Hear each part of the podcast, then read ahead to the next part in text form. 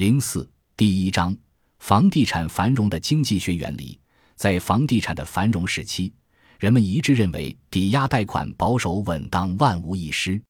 接着，“狂热”一词被更多的采用。再后来，繁荣演变成为泡沫，失控，贴切地描述出房地产的状态。马克赞迪。没有几个房地产市场经历过二十一世纪初的大起大落，仿佛一夜间一飞冲天，接着又一夜间跌落地狱。自两千至二零零五年，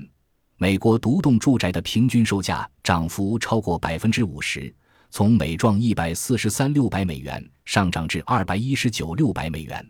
某些区域涨幅甚至更大，例如纽约均价上涨百分之七十九，洛杉矶上涨百分之一百一十。圣地亚哥上涨百分之一百二十七，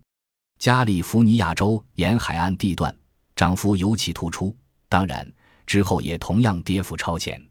那么，究竟是什么导致了房地产的繁荣与萧条呢？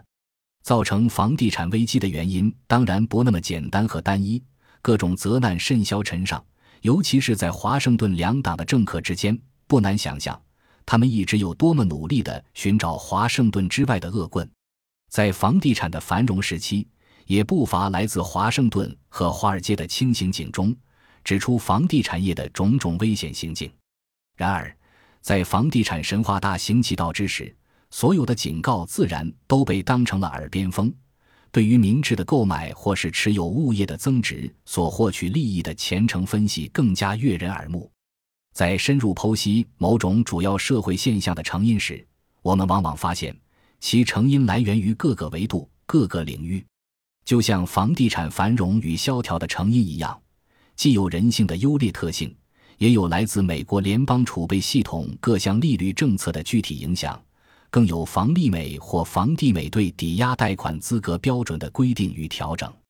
房地产市场深受利率及信用资格规定的影响，但是毫无疑问，房地产繁荣与萧条的幕后推手绝不仅止于此。在史无前例的房地产市场大崩盘前，房地产价格史无前例的涨幅就全美来说并不均衡，而是高度集中在相对较少的几个区域。房地产的区域走势和全美国走势的不同，导致政府政策的失效。在揪出房地产衰落的罪魁祸首之前，我们需要理解这两种不同的价格走势以及它们各自产生的影响。不仅仅是对美国国内的影响，还包括国际影响。